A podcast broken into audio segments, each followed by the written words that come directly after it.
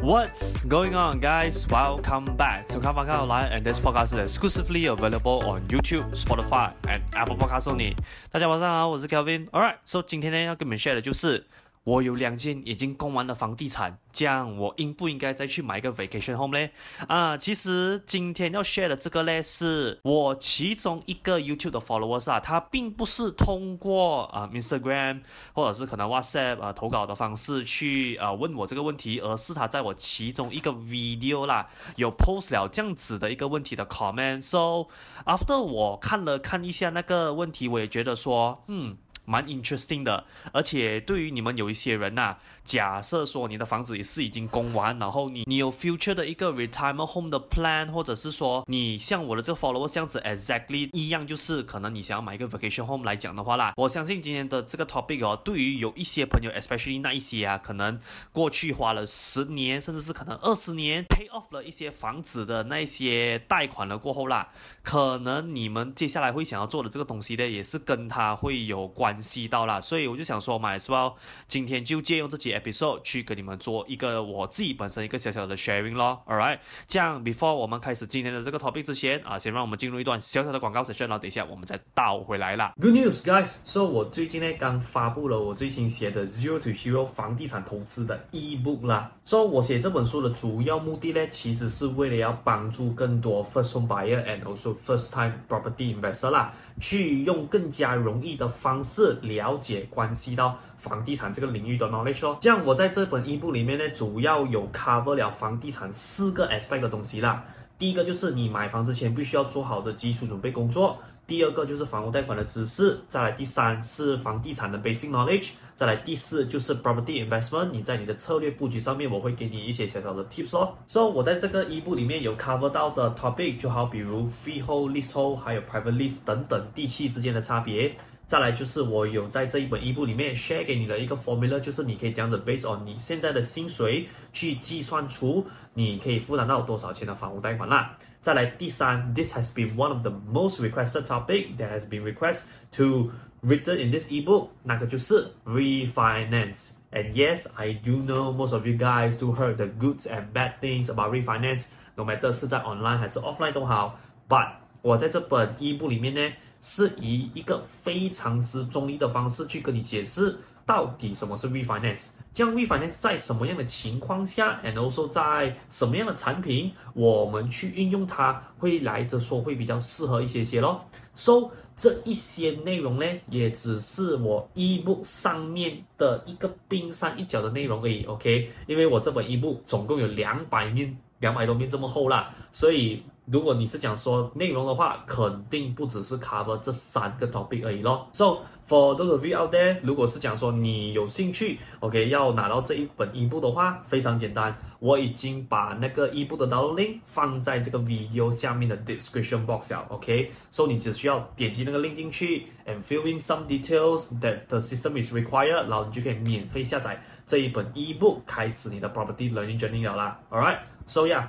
这个 plugin ads 就先到这边，So guys, let us get back to tonight's main show 啦。OK，首先呢，要先给我们念一下啦，这一个网友他本身 comment 的这个问题的他的那个内容咯。So 他的原文呢是这样子的。If I already own two paid properties in Singapore, if I buy JB property as a vacation home, what do you think? Not as a full-time retirement home as I still plan to work until 70 years old, current age is 56, and also I wish to try MM2H if there's any changes. And by the way, I am a Singaporean as well. So 首先呢，要先非常感谢这位网友，他在我其中一个 video comment 了这样子的一个问题啦。这样当然我也是有大概回答了他他关于这个问题的一些。 考量，把今天的接下来我所讲的东西呢，会稍微比较 in depth 一些些啦。希望今天所讲的东西会对你们有帮助咯。这样，首先呢，啊、我想要针对就是他已经有两个公完的房子这件事情去做一个小小的一个 sharing 先啦。因为我相信有的人呐、啊，可能在过去十年甚至可能二十年的时间哦，花了很多的精力，and also 去增进了自己无数的技能哦，终于。在这一个时间点呢，已经是把房子供完了的。So 这个就 somehow 达成了一个算是蛮多人对于他们人生的其中一个巨大的成就吧，就是诶，我有房子是已经哦没有欠银行贷款了的哦。这样 after 你把房子的贷款还完了过后啦，有的人哦可能走着走着就会在想着说，嗯，我最近看到有一个 property 哦，蛮不错的哦，而且我现在呀，我的年龄啦。慢慢的哦，越来越靠近我要退休的那个年纪了。这样现在是不是时候去买一个所谓的 retirement home 了嘞？甚至是啊，可能有一些像我这个网友的一些 case scenario，whereby 我在过去做 property agent 的这四年哦，我接触的蛮多，especially 啊，甚至是新加坡人的顾客啦，他们占了蛮大部分哦，来 JB 买房子的其中一个目的啦，其实就是为了像他讲的咯，就是要买一个 vacation home，就是可能哦，八六礼拜或者是 in general 啦。逢年假日的时候哦，他们就想要可能进来，不想要住酒店，把有一个属于自己一个小小的地方啦，想要说就是把这边当成是一个 weekend home 这样子，然后就进来这边住咯。这样再比较 specific 一点呢，因为这个网友哦，他本身的情况是什么？是他已经有两间供完了的房地产，而且是在新加坡的。这样 assume that 啦，一间是拿来自己住，另外一间是拿来做投资来讲的话啦。我觉得这种情况下啊，在 JB 去买一间所谓的 vacation home，其实是不会太大的问题的。为什么呢？因为我这么讲吧，因为今天哦，像我刚刚讲到的，因为他本身的情况他也没有多加解释，所以我也不清楚啦。这样我只是按照我之前所看到的 case scenario 哦，我去做一个小小的假设来讲的话啦，要是说是以一间自住，然后另外一间是拿来做投资，也就是说去收租金的这一方面来讲的话。我觉得以现在，especially 新加坡的 rental market 在这么高 demand，而且 rental price 去到这么高的情况下来讲的话啦，我觉得以这样子的环境条件来讲，去买一个 vacation home 风险来讲会稍微比较低一些些的。为什么呢？因为今天我并不是说我在新加坡。欠两间房子的房屋贷款的情况下，又想要在 JB 买多一间，而是我今天在新加坡有两间房子是已经 fully pay off 了，然后再加上我每个月呢，可能是我有一个 substantial 的一个 rental income，这样我今天呢，只需要 make sure 我 JB 的这个 property 有按照每个月银行所提出的那个 deadline，我去还这一笔贷款呢，就 OK 了的，so。以这样子的情况来讲的话啦，我觉得风险系数稍微的会比较适合一些些咯。因为今天你与其负担三间屋子的房贷哦，其实 d a n n y speaking 啦，你只是一间而已，甚至可能一间都没有。为什么？因为可能在新加坡所收到的那个 rental income 哦，是可以完全盖过啦 JB 这间 property 的 money installment，这样。可能呢，它还会倒赚一些些，所以如果是以这种极度良好的 case scenario 来讲的话啦，他的这间房子在 JB 这间 property 啊，我们也可以 consider as 它算是一个 fully pay off 的一间房子了。为什么？因为可能在新加坡那间目前正在收租金的那间房子哦，是已经来，可能你讲说放弃。Malaysian market 的 property 来讲的话啦，我讲说，even 你买在 one million 的 property 来讲的话哦，每个月的那个房贷可能 roughly about 五千块左右。这样如果说你在新加坡所收的租金有大概在三千到四千块新币来讲的话。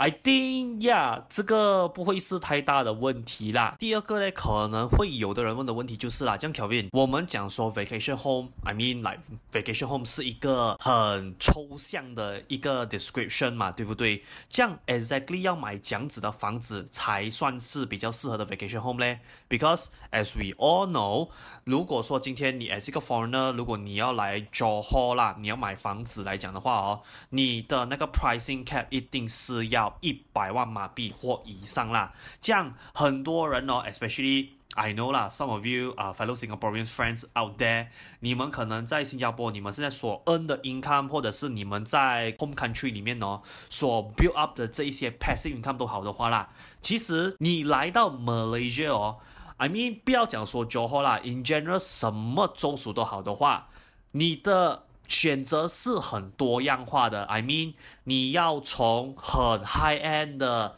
condo、high-rise building，甚至你讲说你要买到啊、um, double story terrace house，啊、um, 你要买 custom home 或者是 semi D even bungalow 都好的话。其实都不会是太大的问题的，because as we all know 啦，我们这边的房价呢，放回去 Singapore currency 的话，都是初三，所以如果是用嗯 Singapore dollar 的 currency 去看我们这边的 pricing 来讲的话啦，I don't want to say this，but for some of the people out there，it's like it's cheap as fuck 啦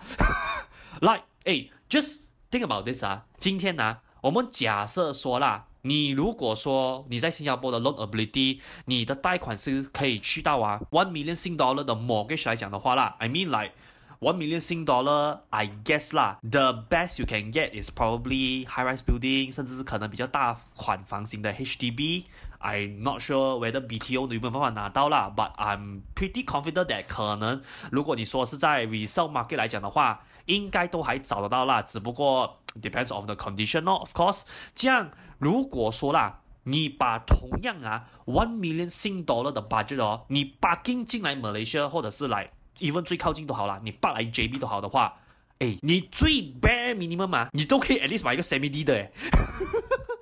And 当然啦，我讲的 semi D is not really that atas as 那种，你懂吗？三层楼的 semi D 啊，然后很 trick out 的整个 concept，selling price about two point three two point five million 这样子，不是我讲的那种 semi D 是那种比较。Conventional 一点点的，就是 double story，然后可能 maybe 四十乘八十或者四十五乘八十这样子的一个大小啦。build up square feet about 在三千多，接近四千 square feet 左右哦。Actually you have a lot of choices like this in the subsale market，even in the primary market as well。而且售价的话也不会说到很贵，你讲说 about one point five to two million ringgit 左右这样子的价格哦，你就拿得到了嘞。And，再加上啊，那个房子你再丢一点钱去装修来讲的话，Yeah，literally you can live like a king in Malaysia 啦。这样我觉得哦，vacation home 其实就跟我讲的 trophy house 哦，其实有一点类似的，就是它没有一个标准告诉你说哦，什么房子是适合做 vacation home，什么房子是不适合做 vacation home 或者是所谓的 trophy house，而是今天你 based on 你目前的 financial ability 和你觉得 sensible 的这个需求。而去决定的。打个比方啦，我知道有蛮多人会蛮讨厌我拿这个 example 的啦，因为这 example 听上去蛮 show off 一下的啦。But just for your easy understanding 啊，好，比如我本身也有在我的 podcast 有聊过嘛，我本身很喜欢 Park Connect 的这一个 building 的 concept，and of of course 啊，我在 KL 有蛮多我喜欢的 property，like even general Residence，甚至我最近看到在 Petaling Jaya 的那个 Aedas Damansara，Oh my God，I freaking love them。对很多人哦。那一些我所谓的 trophy house，或者你把它当成 vacation house 的话啦，以普通人的眼光来讲的话哦，it doesn't fucking make sense. Why? Because most of them they are ultra luxury property, and also number two is that they are so freaking expensive in terms of price per per square feet 啦。所以这个时候哦，很多人就会陷入的一个漩涡就是哦，诶，这样到底？我买这间 property 来讲的话啦，我需不需要，you know，按照那那种我每次讲的投资标准啊，就是去找 below market value 啊，去看 five big elements or whatsoever 啦，etc etc 这样子的东西，去 determine 说这个 vacation 适不适合买嘞？我倒觉得又不需要，因为我我给你们大概知道一下啦，yet again 啊，这个不是 one size fit all 的这个 school of thinking 啊，只是我给你们大概知道一下啦，我自己本身是这样子去 define 我喜欢的 trophy house，那。我去喜欢的 trophy house 或者所谓的 vacation home 都好的话啦，我基本上哦就是以 feeling 为主的。Like 你讲说 Acorn Jenala Residence，甚至你讲说呃像我讲的跟那个在 PJ 的 Aedas Damansara 都好的话啦，those properties right，它在我们讲说以 investment on spec sheet wise 啊，it doesn't make sense。Seriously，it doesn't make sense at all。因为你想看一下啊，你讲说不管是你买的 SPA price，或者甚至是 price per square feet 都好的话啦。你是买在哦，way above market value，来，我不是说来 ten or twenty percent above market value 啊，而是 way above market value。所以在这个时候啊，如果你是套用所谓投资的角度去买的话，to be fairly honest 啊，只是我的看法而已啊。我觉得 there's a lot more other options out there for us to choose from now, and we don't have to spend so much money to buy such a ultra luxury property to Make it as an investment product，因为到最后我还是这样讲一句啊 Ultra luxury 的 property 或者 whatever kind of 那一些你讲的 property 都好的话啦，我也适合它是当 vacation home 的那一种哦。我可以这样子老实讲一句啊，就是它不一定要在 specie 上面是 make sense 的一个 product 来的。所以在这种情况下啦，我反而会建议啊，如果说你今天买的 property 是以 vacation home 或者像我讲的，你是以 trophy house 就是 reward 自己的这一种出发点哦，我会还是套用回哦 own stay property 的那一套咯，就是。感觉很重要，because at the end of the day，你要记得一件事情啊，你今天去买这个所谓的 vacation home 或者是 trophy house 都好的话啦，you must feel comfortable and you feel that you have that urge that you want to live in that space。如果说你不想要 stay 在那个 particular 的 neighborhood 那个 community 或者是那个那大曼都好的话啦，even though 它再怎么样的值得都好啊，let me just be fair with you 啦，it will not work。所以就像我讲的。Regardless of 今天呢，你现在所看的这个 vacation home 或者是这个 trophy house 都好啦，我管它是便宜是贵，它是 mass market product 还是它是那种所谓的 ultra luxury high end 的东西都好的话，不重要，重要的东西就两个，第一，钱有没有到位？诶，真的啊，买房子。就算买 trophy house 或者是 vacation home 都好的话，钱还是很重要的，OK？因为房地产哦，它是那个最 genuine 的那个 item 哦，会告诉你说了，真的，no money no talk。再来第二个哦，就是 feeling 咯，像我讲的 feeling 真的很重要，因为这一些东西你是买来享受的。所以各位，如果说你买 vacation home 的话啦，你一定要问问自己，就是哦，如果说我每个礼拜我，好不容易，我有我的 weekend。或者是可能我今天难得有 holiday，我可以回来住这边一下子来讲的话啦，你自己去亲身去看一下说，嗯，whether or not 这个 community 这个 dama 这个 neighborhood 或者是这种 building 的 environment 啊，是不是你想要哦在你的 holiday spend most of your time 在这边的一个地方咯？再来，如果说你是买房子 reward 给你自己来讲的话啦，所以啊，这句话不好听，很势利眼，but 这个很重要啊，就是你必须要去 feel 一下。这个房子有没有让你 fulfill 你的所谓的 sense of status？要是你问我啦，因为我懂我所喜欢的那些 trophy house 啊，比如讲说 Park Connelly 啊，啊 Jendela Residence 和 Aida s a m a s a r a 啦，很多人问我讲说 Kevin。Why this tree？因为很多人不明白，就是这些 property 怎么讲都好的话啦，it doesn't make sense。我讲很简单的，我买这些 property 呢，就是为了要有那个感觉是，阿妈我得着了，我就是要这种感觉，你懂吗？就是哦，你辛苦了大半辈子啊，你买到这 property 过后，你就会有那个 sense of achievement，你就会讲说，yes I make it。当然，这个并不是说一个人生的大结局，而是我在拼搏的这个 journey 哦，这个房子对我来讲，它是一个 milestone。这样当然啦，你问我讲说，诶各位 barclay 啊，Jendela Residence 跟可能 Aedas Damansara 都好，他会不会最终帮你赚钱？讲老实。一句啊，我不 expect 他们帮我赚钱，我 expect 的一个东西是什么？是我今天如果说我买这三栋 building，呃，兄弟啦，我三栋都买起来讲的话啦，我希望做到的东西什么？是我今天住进去哦，会让我感觉到说，嗯，我这个努力哦是没有白费的。如果我今天的买到的那些 trophy house 啊，它没有办法给到我这种感觉来讲的话啦，to be fairly honest 啊，它就算再高大上都好，我再有钱都好的话啦，也没有屁用咯，OK。所以要跟大家再提醒多一次啊，买 vacation home 跟买 trophy house 呢，是完全不一样的 school of thoughts，请不要用 investment 的 mindset 去买所谓的 vacation home